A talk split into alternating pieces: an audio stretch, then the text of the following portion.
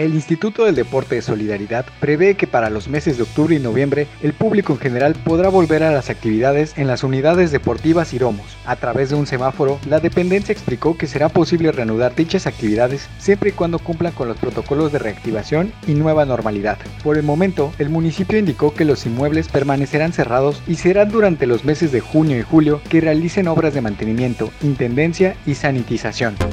En otras noticias, la Liga de Fútbol de Quintana Roo prepara su regreso a mediados de julio, siempre y cuando las condiciones lo permitan, luego de más de tres meses sin actividad debido a la contingencia sanitaria. En un principio, la temporada 2020 estaba compuesta por 10 fechas en el calendario, sin embargo, solo se alcanzaron a jugar las tres primeras jornadas en febrero y marzo.